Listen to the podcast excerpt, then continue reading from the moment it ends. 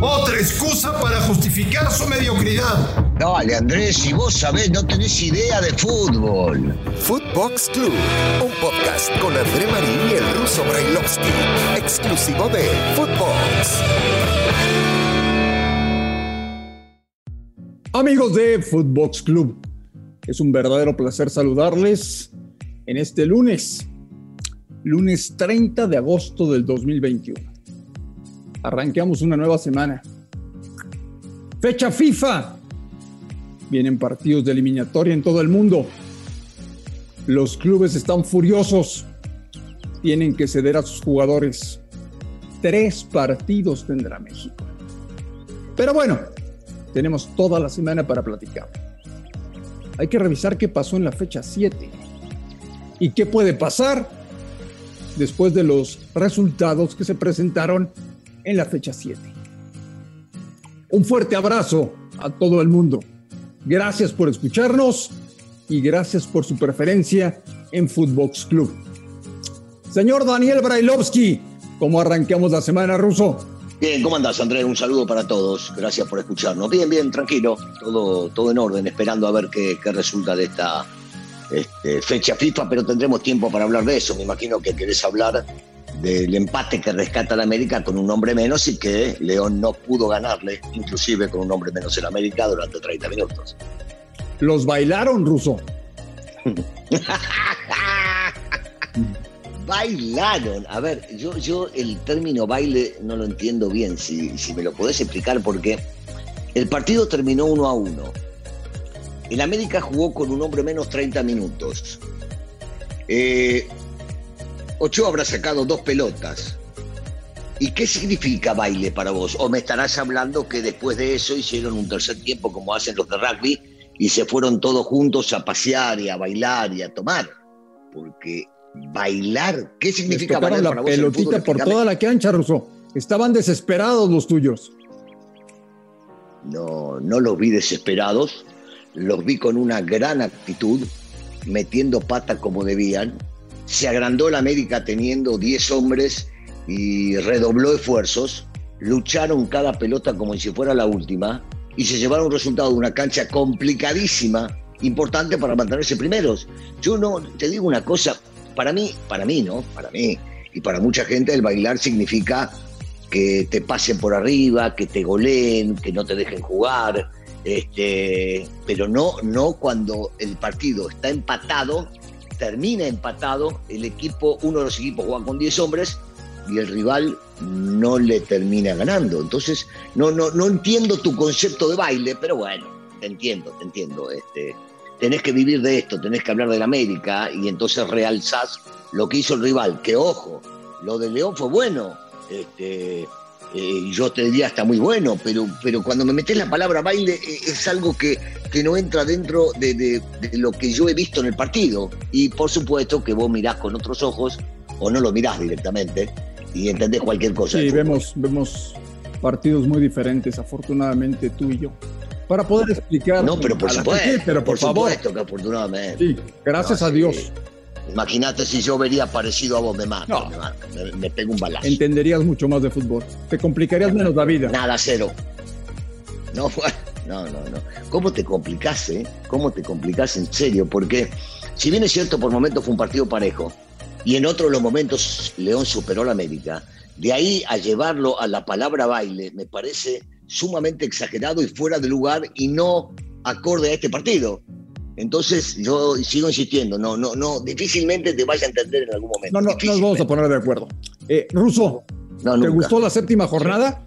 Ya se fue un buen cacho ¿eh? Algunos campeonato. partidos. Que ya se fue un buen cacho del campeonato. Sí, sí, yo, yo te digo la verdad, esperaba un poco más, aunque hay partidos que uno dice que viene este equipo, por ejemplo el Atlas, el Atlas no deja de sorprenderme y va a cualquier cancha y se para y trata de ofender con sus armas, Eh, me parece que eh, León sigue creciendo, por ejemplo, Eh, Cruz Azul no, no lo veo bien, no lo veo al 100, no, no solamente no lo veo como cuando salió campeón, sino que me parece que a veces los rivales lo hacen ver mal. Eh, Pachuca, salvo el error, eh, en la salida comenzando por su portero y, una mala combinación con el defensa, me parece que ha hecho bien las cosas o viene creciendo. Hay partidos buenos y partidos malos, como siempre, como siempre. Digo, Toluca termina ganando su partido con un gran esfuerzo, en este caso de Pumas, que metió, que luchó, que peleó, porque jugar del minuto 14 o 15 con un hombre menos es difícil, al 75 le echan a otro García, eh, no, no, no es fácil, ¿no? Pero vuelve a la senda del triunfo y creo que eso lo, los va a revitalizar y les va a dar tranquilidad en estas, en estas semanas. Oye, Russo, mucha gente, muchos directivos esperaban esta fecha FIFA para tomar decisiones sobre el cambio en la dirección técnica. Te voy a hablar de equipos puntualmente. Bravos de Juárez. Ojo, eh. El equipo de Ferretti es último lugar de la tabla. Sí, pero ahí no iban a haber cambios. Con el Tuca no, bueno, creo. Solos con Ciboldi. Eh, Cuidado. Pumas con Lilini. No creo, pero, pero bueno, te la, te la dejo correr. Pero la más. Y Chivas con Bucetich. La, la más.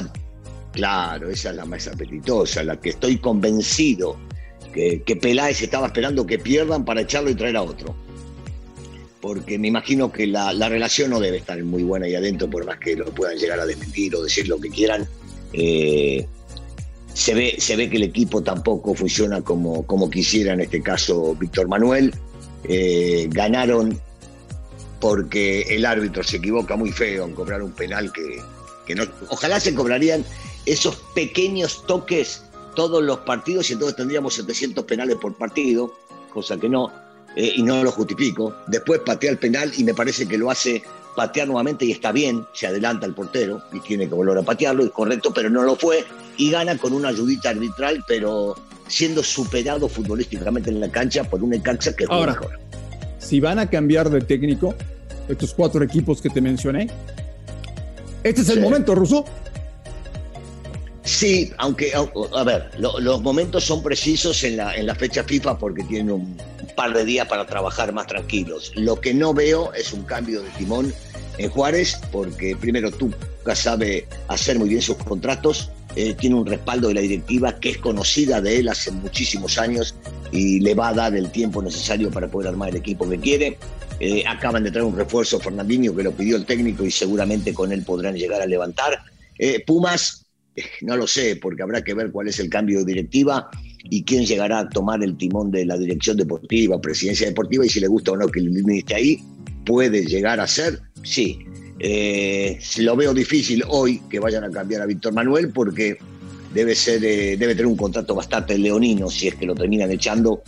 No, no le vería cambios y tampoco motivos porque ahí, ahí el que organizó todo fue Peláez y si hay alguien que hay que echar es a Peláez, no a Víctor Manuel, ¿no? Que, armó primero el equipo con 50 millones de dólares y no sirvió, y después con los jóvenes y tampoco está del todo bien, entonces no me parece que tenga que ver con él. Por eso digo, hoy la veo difícil, hoy la veo complicada, este, porque lo que esperaban algunos dirigentes no se les terminó. ¿Y Tijuana? Y Cholos, Cholos no jugó mal su partido. ¿eh? eh el que, si la directiva, y yo sé que esta directiva es inteligente, se pone a analizar lo que hizo, lo que hizo Cholo durante el partido, es como para decir, bueno, tiene un poquito más de crédito Siboldi, hay que dejarlo trabajar. ¿Por qué? Porque es un técnico con experiencia, reconocido, que ya salió campeón, que, tiene muchísima experiencia. Yo, yo lo dejaría trabajar un poquito más. No, no, no lo veo. No veo a esta directiva, que siempre se ha manejado de manera coherente, no la veo echando al técnico porque no es una cuestión de cambiar ahora, sino de permitirle al técnico que pueda llegar a implantar lo que él desea. Y vi una mejoría bastante grande en este último Después de siete jornadas, ¿tienes tu lista de decepciones del campeonato? Bueno, eh, por supuesto que no esperaba que Pumas esté donde está. Con el Tuca Juárez lo veía más arriba. Eh, yo, yo te diría que Chivas no, es normal. En los últimos años hemos visto la decepción de lo que representa este equipo y el lugar que está ubicado el día de hoy. Te diría que esperaba un poco más de Cruz Azul. Más de Monterrey. Hay demasiados movimientos. Más de Monterrey, por supuesto, un poco más de Tigres. Eh, no son decepciones porque estamos en la mitad del torneo. pero sí, sí esperaba un poco más de, ellos, sin lugar a dudas. Eh, y, sorpresa no veo, porque la lógica indica que el América tiene que estar primero y está primero, entonces no, no, no ¿Eso es lógico? Y es la lógica, sí, la lógica indica que el América tiene que estar donde está y que, es muy difícil ganarle y que el equipo eh, juega para, para llevarse puntos importantes de cualquier lado y lo está logrando. Y por lo, que significa el escudo, lo que significa la historia, eh, es donde debe estar. Entonces no es una sorpresa para mí que esté en primer lugar. No, sí es una sorpresa. No, no, no, lo es, Marín, no lo es. Sorpresa, insisto, sorpresa es cuando ves al América fuera de los primeros tres lugares. Eso es una sorpresa estando ahí arriba, mirando desde arriba todo, está no, No los veo para campeón, ¿eh? Bueno, bueno, lo bueno nunca lo ves para campeón. Y cuando salieron campeones decís, ah, salieron campeones. Nunca lo ves. Así que no, eso no, no, no me preocupa y no le preocupa al americanismo, Marín. Está bien, hay gente como vos que no los ve ni los va a ver, pero que manchan de ellos. Así que adelante, papá. Señor Brailovsky, tenemos una larga fecha FIFA para platicar mucho de selecciones. ¿Te parece si lo hacemos a partir de mañana?